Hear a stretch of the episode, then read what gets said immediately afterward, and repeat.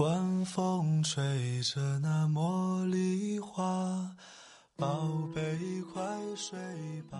每一天，我们的生活忙碌复杂，希望此刻的你卸下全部的面具和盔甲，呼吸一下新鲜的空气，让心灵放个假。也许我的声音不够动听，但我的心足够真诚，希望能够带给你安静与祥和，在快速的节奏中。缓慢的生活，爱自己，爱人生。我是南方，愿我的声音与你一同成长。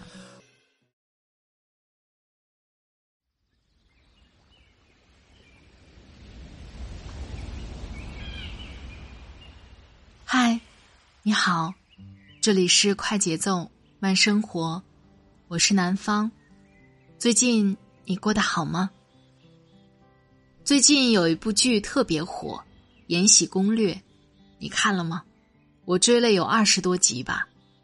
说实话，我挺喜欢这部剧的，所以就找了这样一篇文章分享给你。这篇文章写的很有意思，是把电视剧中的一些情节套用到职场当中，来分析一下职场的真相。我觉得不管你是否看这部剧，都听一听这篇文章。是来自微信公众号“麦子熟了”，作者阿徐和温野的《延禧攻略》火了，但也暴露了这五个职场真相。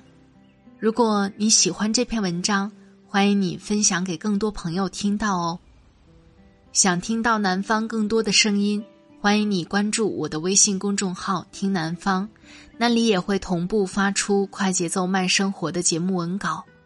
也欢迎你关注我的新浪微博“南方幺幺二三”，和我互动交流。好了，开始我们今天的分享吧。《延禧攻略》火了，但也暴露了这五个职场真相。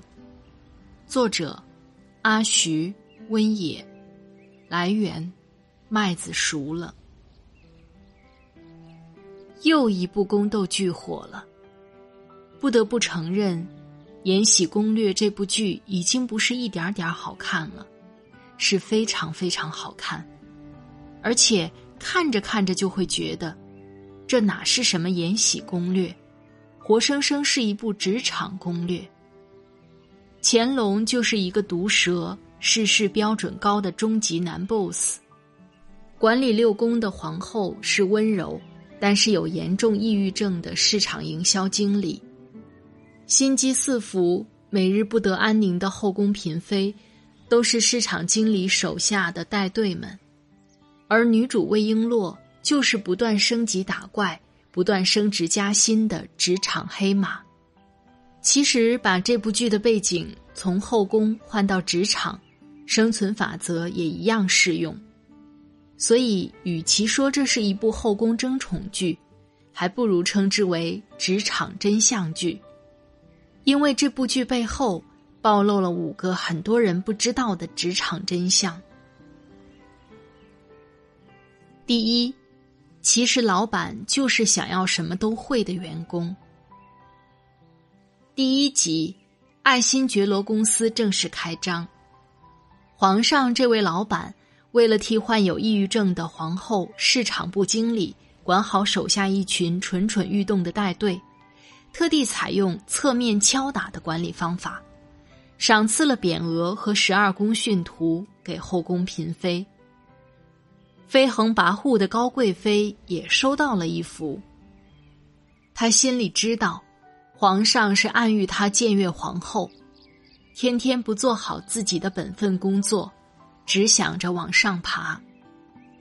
嘉嫔为了安慰高贵妃，说：“这十二宫训图就能代表了在皇上心目中理想后妃的形象，让高贵妃不要在意。”于是高贵妃就说了这段堪称职场教科书式的金句：“你的意思，皇上是既希望我们贤良淑德，又要美貌出众。”又要简朴持家，又要有勇往直前的勇气，他要的这是女人还是神人呢？那句“皇上他到底要的是女人还是神人”，简直是灵魂式拷问了。其实这反映了很残酷的职场真相：老板根本不想要学习型员工，老板最想要的就是全能型员工。学习型员工只会浪费公司的时间成本，还不一定有好的收益。老板只会看收益，他们就是想花最值的钱，请最牛逼的人。这一点你不得不承认。第二，危机只要把握的好，就可以变成晋升之阶。都说在职场中有三防：防小人。防亲疏，防替代。这不，魏璎珞很快就碰到了她进入紫禁城 CBD 后的第一个职场危机。职场小人玲珑因为眼红璎珞，迫不及待想看他出丑，于是设计了一场大火，调走了负责看守孔雀羽线的吉祥，趁机盗走了要给皇后做衣服用的孔雀羽线。这下。原本绣坊本来要献的寿礼被毁了。其他人呢，则一边胆战心惊，一边看热闹，一边幸灾乐祸，准备看璎珞的笑话。而他的猪队友吉祥，因为看管不力，但又想不到具体法子，只能在那里自责的哭天喊地。魏璎珞立马呵斥住正在哭的吉祥：“别哭了。”哭泣有用的话，紫禁城早就被泪水淹没了。是的，哭泣有用的话，职场早就被泪水淹没了。形势逼人，魏璎珞分分钟要被炒鱿鱼。这时候，大多数人都会慌，但他开始冷静的想解决办法。于是，璎珞想到皇后娘娘平日里厉行节俭之风。提出了一个完美计划，选择用鹿尾绒线代替孔雀羽线，这一下不仅安然度过了这次危机，更是让患有抑郁症的皇后开心的不得了，甚至还完成了魏璎珞的又一次职场进阶，她要升职去长春宫了。所以你看，并不是所有的职场危机都是坏事儿。真正考验一个人能力，就看他遇到危机时处理危机的能力。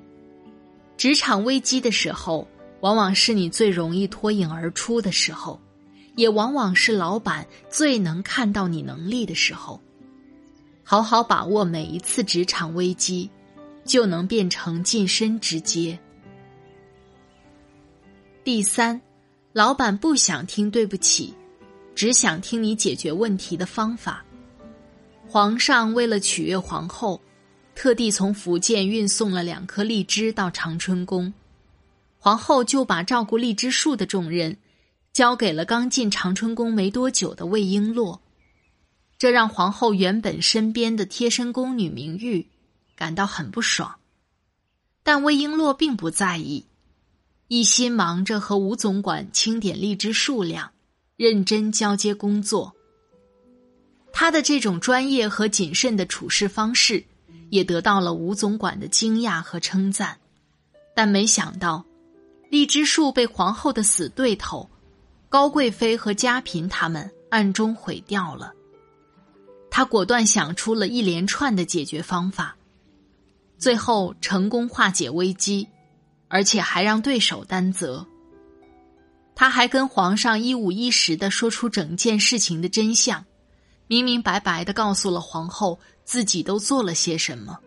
皇后非但没有责怪他，反而更喜欢他的机智和果断，决定从此手把手教给他更多的职场技能。这场仗，魏璎珞打得实在漂亮。在职场里也一样，千万不能一遇到事情。就说对不起，请记住，无用的道歉在老板眼里就是无能。而且你光有能力不行，最重要的是你要把能力呈现在老板面前。所有没有让老板知道的努力，其实都是无用功。老板没有时间去一个个发现员工都做了什么的。如何巧妙的告诉老板你做了什么，也是一种能力。第四，要想升职加薪，就要让自己变得不可替代。很多人想问，魏璎珞凭什么就能从最底层一路不断升级打怪，成为一匹职场黑马？其实说到底，就是她在职场中的不可替代性。有次魏璎珞因为说了不该说的话，被罚跪了一天一夜，他不抱怨。也不觉得委屈，而是全程都在观察云的变化，甚至他在跪的过程中想好了怎么绣。晚霞是最考验绣工的，一般人根本绣不出。但是因为这次，魏璎珞绣出来了，还特别好看。这种强大的绣技让他在绣房变得不可替代。张嬷嬷后来把缝制皇后凤袍的重任交给璎珞，有宫女表示嫉妒时，张嬷嬷问谁能自告奋勇更胜任时，没有人能站出来。所以一定要发掘自己擅长的领域，并且好好培养在这个领域的能力。当你的老板觉得这件事非你不可，那么你就成功了，这会让你在职场竞争里。永远处于不败之地。第五，你要是没能力，就别想着做职场圣母。刚入宫的时候，魏璎珞的同事吉祥由于手掌受伤，不小心在入职考试，也就是刺绣考核上出了岔子，把血染到了绣布上，吉祥只能求助于他人。有人冷嘲热讽：“这当宫女呀，可得聪明伶俐。看你笨的，就算进了宫，也得被赶出去。”有人直接拒绝：“我有什么办法呀？我也还没绣完呢。”此时，璎珞再次挺身而出，主动调换自己手里的刺绣。有人说：“他是不是疯了？这上面染了污血。”怎么样都挽救不回来了，还有半炷香的时间，你已经没有机会再重新绣了呀！瞎逞强。但是功力深厚、技能高超的璎珞，用半炷香的时间解决了所有问题。当入职考试负责人吴总管检查刺绣时，当众夸奖了璎珞的刺绣。此时有人告状璎珞作弊。魏璎珞用自己超高的辨别语言，将两人合作完成《牡丹锦鸡图》的缘由进行了讲解，顺利的得到了吴总管的认可。其实璎珞能做到这一步有两个原因：第一，自身的技能水平扎实，可以熟练的掌握刺绣，并且效率高，又快又好；第二，自身超高的情商。有理有据的阐述事实的方法，推翻对方作弊的理论。其实很多人怪那个一开始拒绝吉祥求助的人不近人情，但我反而认为是对的。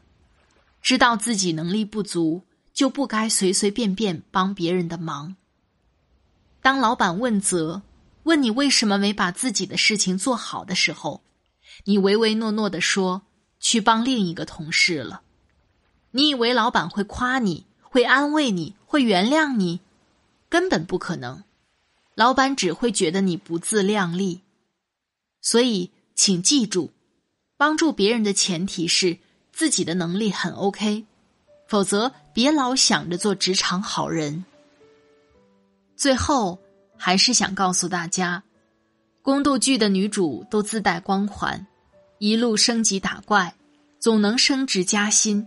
完整逆袭之路，一步步爬到职场巅峰。但这只是剧情，现实里大家还是要认清自我，脚踏实地。因为扎实的业务水平和能力，才是你在职场上永远的保护伞。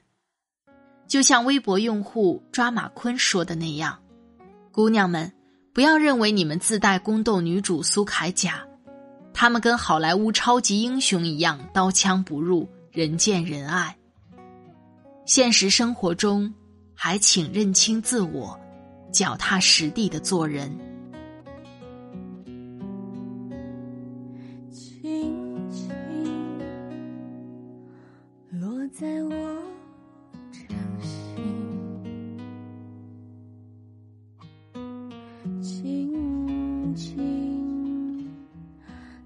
掌中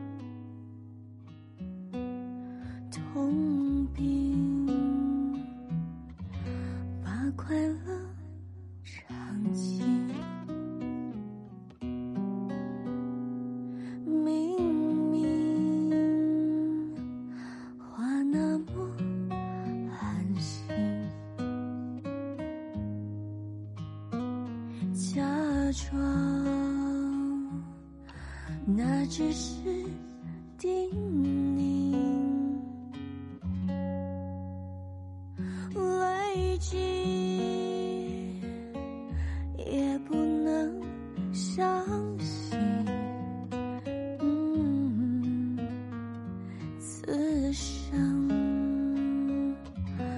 如纸般破灭。好了，亲爱的朋友们，听了刚才的文章，你的感受是怎样呢？对照作者提出的这五个职场真相，你是否中枪呢？如果你看了这部剧，还有哪些你觉得是在职场当中我们应该注意的呢？欢迎你在下方留言告诉我。在这里特别感谢作者阿徐和温野的播音授权。感谢麦子熟了微信公众号的转载授权。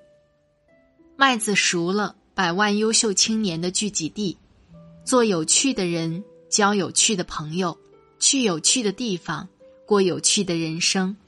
欢迎你关注微信公众号“麦子熟了”。